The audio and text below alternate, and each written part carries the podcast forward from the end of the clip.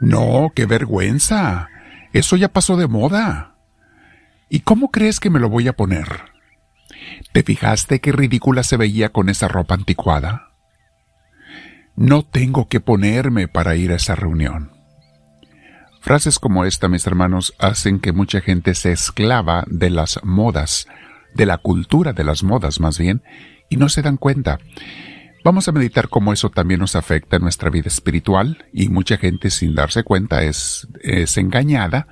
Vamos a meditar sobre ello, pero antes te invito a que te sientes en un lugar con tu espalda recta, tu cuello y hombros relajados.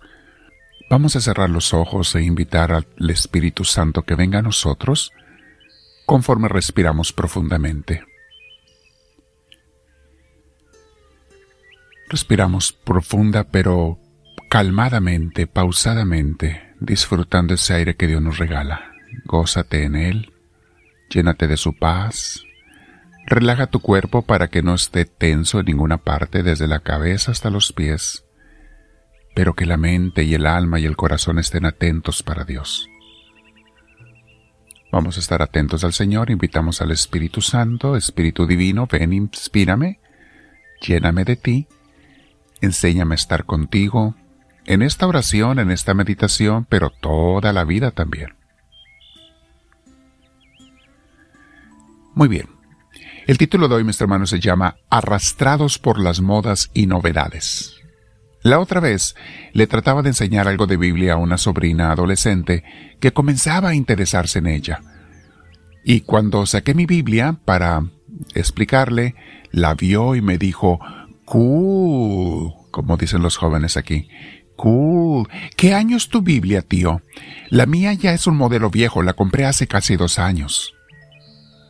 No sabía yo si reírme o llorar, pero le expliqué a la niña, a esta muchachita, cómo no tiene nada que ver la Biblia con la edad. Tiene dos mil años y mientras menos cambie, más original y más correcta es. Pero estamos acostumbrados a que todo, todo cambie, mis hermanos, y ese es el problema. Algunos hermanitos están igual cuando solo quieren escuchar la última enseñanza de misioneros del amor de Dios, la del día, la de hoy, la última predicación, y las antiguas no.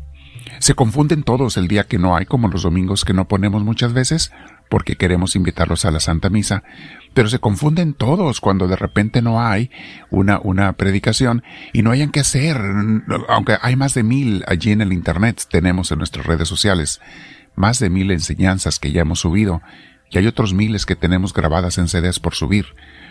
Mis hermanos, la palabra de Dios y su sabiduría para la vida nos fue dada hace dos mil años. No tiene fecha de caducidad ni es cuestión de moda.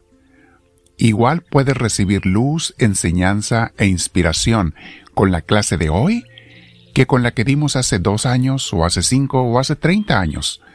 Tenemos grabaciones de más de 30 años de edad, mis hermanos, y te dan la misma luz o te pueden dar la misma luz que hoy en día. Yo escucho mis propias grabaciones para mi alimento espiritual, aunque no lo crean, y, las oigo y parece como si escuchara a alguien más. Y me recuerdan cosas, me reavivan cosas. Y oigo grabaciones que hice hace 10, hace 15, 20 años, y vieran cuánta luz me da, mis hermanos.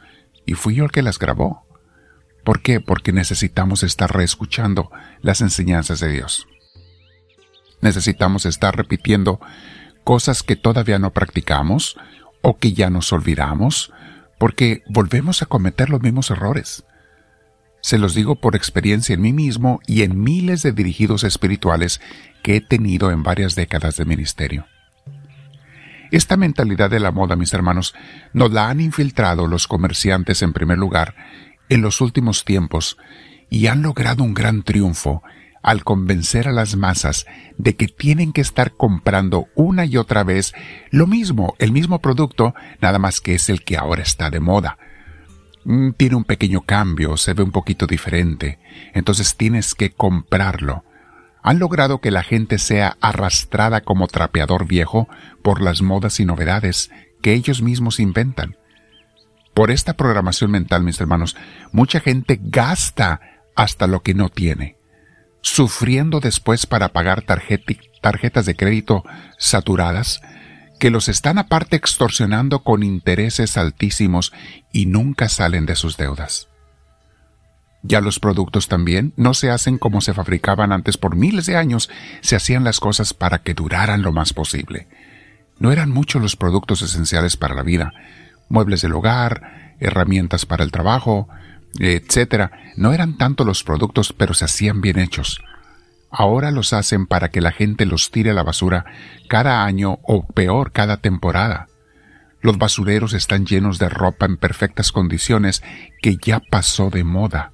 Estamos contaminando el mundo con tanta basura que tiramos de cosas usables. Simplemente porque ahora es diferente hay que comprar el nuevo. Hay cosas que se hacen, las fabrican con lo que se llama caducidad programada, para que se descompongan después de tantos usos que no duren mucho tiempo y así obligan a la gente a comprarles otro producto nuevo. En los teléfonos celulares lo hacen mucho con las actualizaciones también conocidas en inglés como updates, del software que le ponen al, teléfono que te bajan, hacen que te baje tu teléfono, y los teléfonos más antiguos te los alentan o te los hacen que ya no funcionen, aunque el teléfono esté en perfectas condiciones y pueda seguir funcionando por muchos años. Un teléfono, mecánicamente hablando, si tú no lo quiebras o golpeas, te debería de durar 20 años. Pero ¿qué pasa? Nos obligan a comprar el nuevo, haciéndonos creer que ya está inactualizado, que ya no sirve. Así tienen mis hermanos que la ropa cambia de moda y la gente aborregada los andamos siguiendo, compre y compre ropa cada nueva temporada. Los carros cambian de modelo cada año, los teléfonos como veíamos, cada año sacan un modelo nuevo, las computadoras, las decoraciones de la casa, de los negocios, los muebles, la arquitectura, etcétera, etcétera y muchos jóvenes sin experiencia les ayudan a estas compañías sin darse cuenta de la manipulación de que son víctimas y para referirse a las cosas que compran usan frases como en inglés dicen this is in and that is out. Esto está dentro y eso ya está afuera. Y, y se avergüenzan unos a otros con el estás adentro o estás afuera. Eso ya no se usa, dicen otras gentes, porque lo que se usa ahora es lo he visto hasta en miembros de mi familia que son víctimas de esa manipulación. Ya no se usa, dicen, esa frase. Ahora se usa bla, bla, bla, bla. Víctimas, somos víctimas ingenuas del comercialismo. Una consecuencia grave de esto, mis hermanos, es que muchos se deprimen y desesperan cuando no tienen dinero para comprar lo que está de moda, y tienen que comprarlo cada tres meses o cada seis o cada año. Mis hermanos, no sé si reírme, les decía, o llorar cuando oigo a gente creer esto y decir estos tipos de expresiones que apoyan a eso que yo llamo el modalismo. Estar compre y compre cosas de moda. Un cristiano educado, mis hermanos, no se deja manipular por estas ideas ignorantes y esclavizantes. Su corazón está en Cristo y no en las cosas materiales. Compra tú lo que te gusta y lo que, lo que puedas comprar pero un buen cristiano lo disfruta y usa por tanto tiempo cuanto sirva el producto. Mi abuelo me enseñó esto, mis hermanos. Tenía mucho dinero, mi abuelo, pero él nunca andaba comprando nada de moda. Usaba las cosas por años y años, mientras sirvieran y las pudiera reparar. Él me dio ese testimonio cuando yo era niño. Lean Romanos 12.2 y Primera de Tito 6 del 17 al 18. Vean qué hermoso eh, Timoteo, perdón, 1 Timoteo 6 del 17 al 18, vean qué hermoso nos habla la Biblia. Qué hermoso nos dice. Voy a leer nada más Romanos 12.2, que es una cita clásica que seguido usamos y hay que memorizarla. Dice, no sigan la corriente del mundo en que vivimos, sino más bien transfórmense a partir de una renovación interior. Así sabrán distinguir cuál es la voluntad de Dios, lo que es bueno, lo que le agrada, lo que es perfecto. Quédate meditando este día, mis hermanos, en esta enseñanza y aprende y recibe de las enseñanzas de los santos que tienen muchos siglos, de la Biblia que tiene dos mil años, de lo que Dios nos sigue recordando cada día. Dile, háblame, Señor, que tu siervo te escucha.